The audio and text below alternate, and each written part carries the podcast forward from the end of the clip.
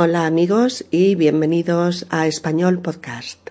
Yo soy Mercedes y compartiré con vosotros este tiempo dedicado a repasar, profundizar y mejorar vuestro nivel de español hablado y escrito. Saludos desde Barcelona, nuestra ciudad de residencia. Hello and welcome to Spanish podcast. I am Mercedes. I want to share with you this time devoted to review, to study in depth, and to improve your spoken and written Spanish level. My regards from Barcelona, our residency's place. Afianzo mi comunicación. Segunda parte. Vamos a iniciar esta segunda parte retomando las preguntas habituales en una situación como esta, de control de aeropuerto y que por otra parte son eh, bastante típicas. ¿De dónde viene? ¿De dónde viene? ¿Por cuánto tiempo? ¿Por cuánto tiempo? ¿O para cuánto tiempo? ¿Para cuánto tiempo? Pasaporte, por favor. Pasaporte, por favor. Visado, por favor. Visado, por favor. ¿Su permiso de residencia, por favor? Su permiso de residencia, por favor? ¿Algo que declarar? ¿Algo que declarar? El permiso de residencia sabemos que es el documento escrito que se obtiene en la embajada o en el consulado del país al que vamos al que, al que tenemos que viajar, es decir, el país de destino. Por ejemplo, Marta ha ido a buscar su permiso de residencia a la Embajada de España en Nueva York. Permiso eh, significa autorización. Podríamos usar eh, coloquialmente una expresión que es decir dar luz verde para hacer o decir algo.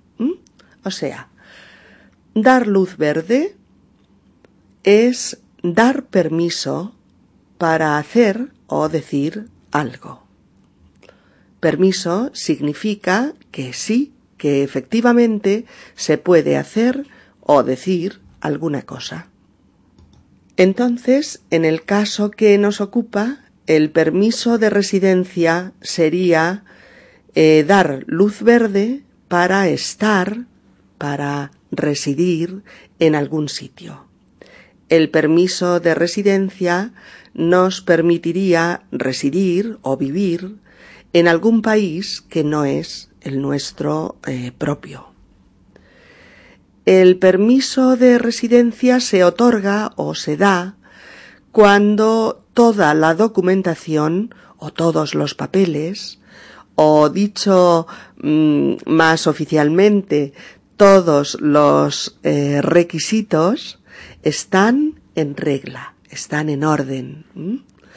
Eh, dicho más fácilmente, cuando todos los requisitos son correctos. Eh, así, cuando toda la documentación es correcta, ya podemos conseguir el permiso de eh, residencia. En la situación entre el empleado y Marta, en el aeropuerto, hemos usado este concepto, el de permiso de residencia, con los verbos, si habéis escuchado, eh, pedir, ver, enseñar, mostrar, etc. El empleado pide a Marta el permiso de residencia porque necesita verlo. Marta le enseña el permiso de residencia, es decir, se lo muestra. En español, esta palabra mm, tiene muchos significados, pero os diremos uno muy usual, muy habitual también, y es que esta palabra forma parte eh, de otro tipo de expresiones verbales como por ejemplo eh, dar permiso. A ver, eh, sería mm, dar permiso a alguien para hacer algo o bien obtener este permiso de alguien para hacer algo también. Ah, yo creo que lo vamos a ver, ah, lo vamos a ver más claro con un ejemplo. Eh, Juanito, eh, un alumno de la clase de los niños pequeños en la escuela o en el colegio, pide permiso para ir al lavabo. El profesor le da permiso para que el pequeño vaya al lavabo. Es decir, el niño pide permiso y el profesor le da permiso, evidentemente, al niño. En el caso del profesor, también podemos decir que mm, dar permiso es lo mismo que autorizar al niño a ir al baño. O también que el profesor le permite al niño eh, ir al váter. Es decir, viene a significar lo mismo si decimos eh, le da permiso, le autoriza, le permite ir al baño o diciendo toda la frase para que tengáis más situado eh, el contexto sería le da permiso el profesor le da permiso a Juanito. Le autoriza el profesor autoriza a Juanito. O le permite ir al baño. El profesor permite a Juanito ir al baño así en español, la palabra permiso también significa eh, un periodo de tiempo durante el cual una persona está autorizada a dejar su trabajo o sus eh, responsabilidades durante ese periodo de tiempo.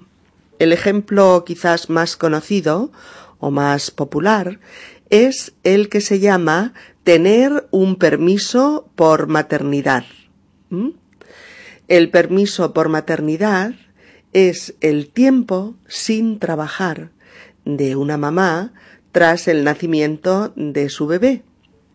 La nueva mamá tiene derecho a estar 16 eh, semanas cuidando a su bebé sin tener que asistir a sus responsabilidades eh, laborales o, en definitiva, a su trabajo.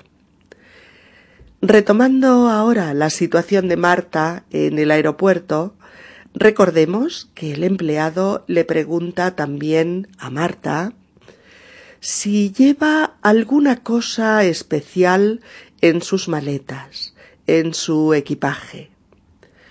Le pregunta si ella eh, debe informar de alguna posesión especial, es decir, de algo no habitual en su equipaje.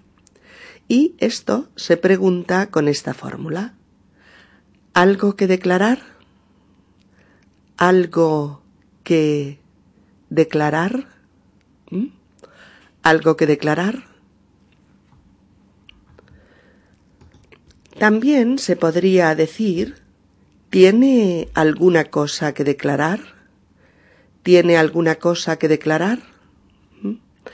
Pero lo habitual y lo que oiremos en la mayoría de las ocasiones es algo que declarar. Algo que declarar. Y Marta le informa de que todo lo que lleva en su equipaje puede considerarse normal.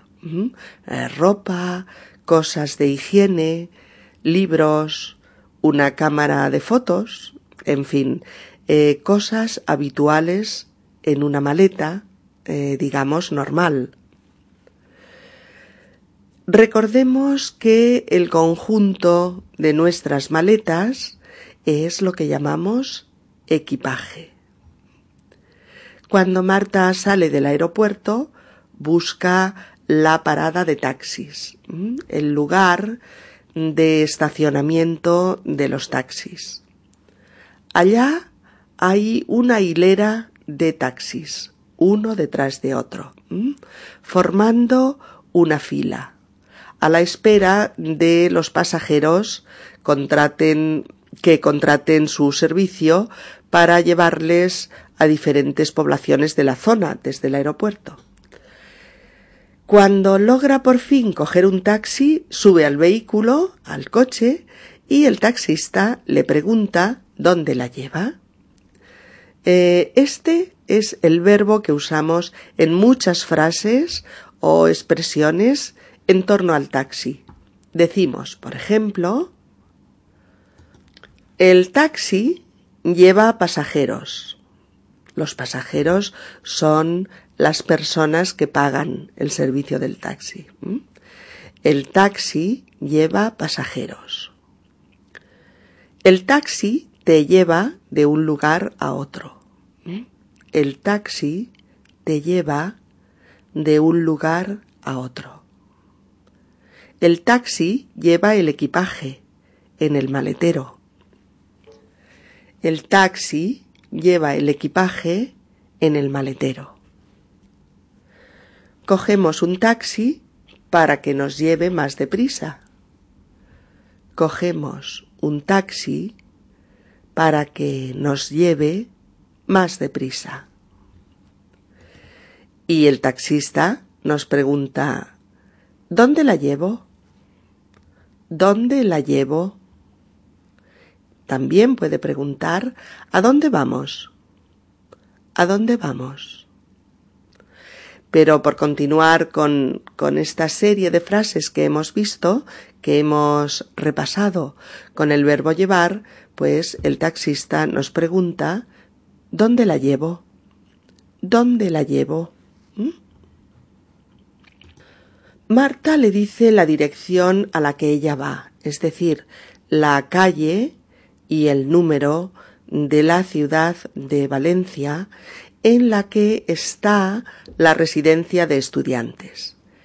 Esta residencia es, eh, vamos a decir, mm, eh, el establecimiento en el que Marta se alojará, en el que Marta vivirá los próximos meses.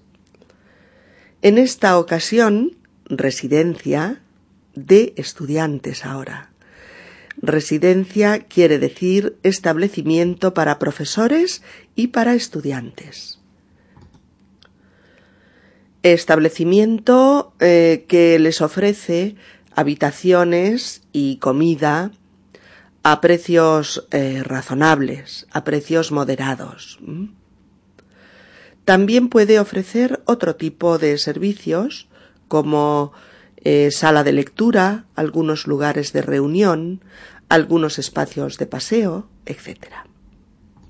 Marta ha tenido muchas nuevas experiencias y siente una sensación agridulce ante tantas novedades.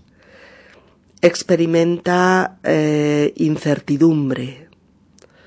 Incertidumbre eh, que quiere decir que siente inseguridad.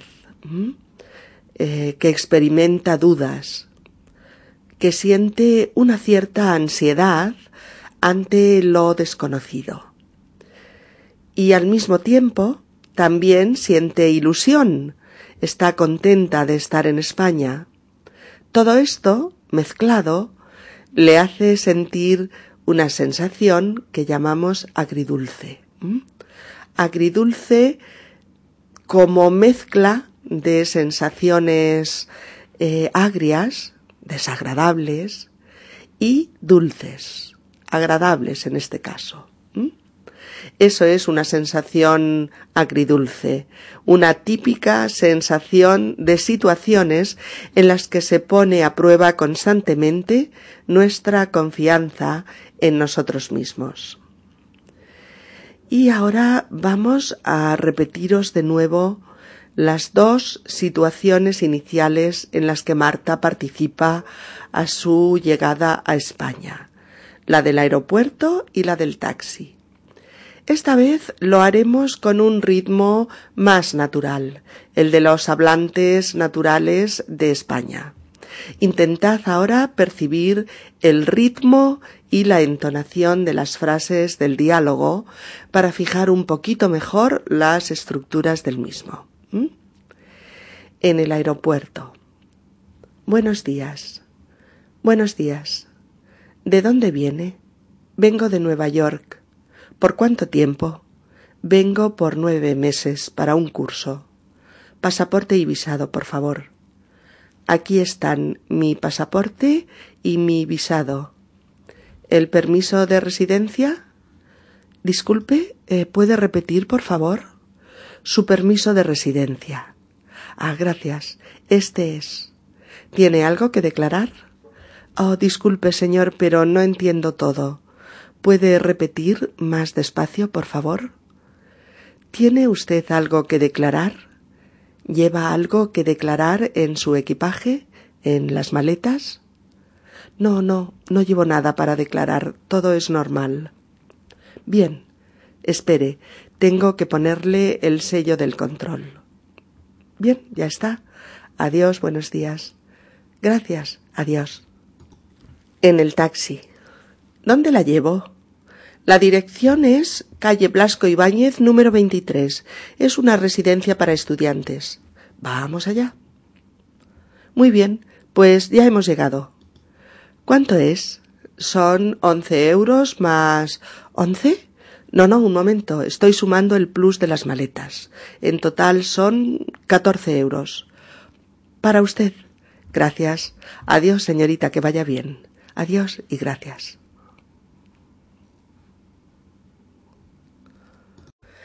Bien amigos, es todo por hoy. Gracias por vuestra escucha y por vuestra compañía.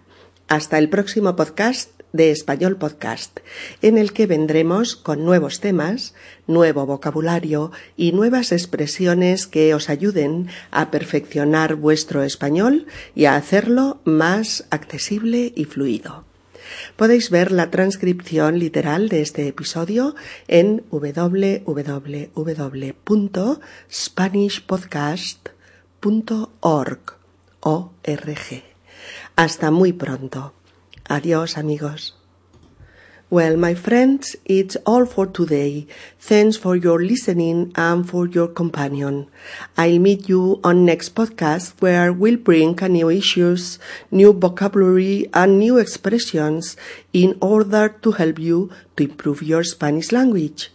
You can see the transcriptions of this episode in our web www.spanishpodcast.org. O-R-G. We'll see you soon. Bye.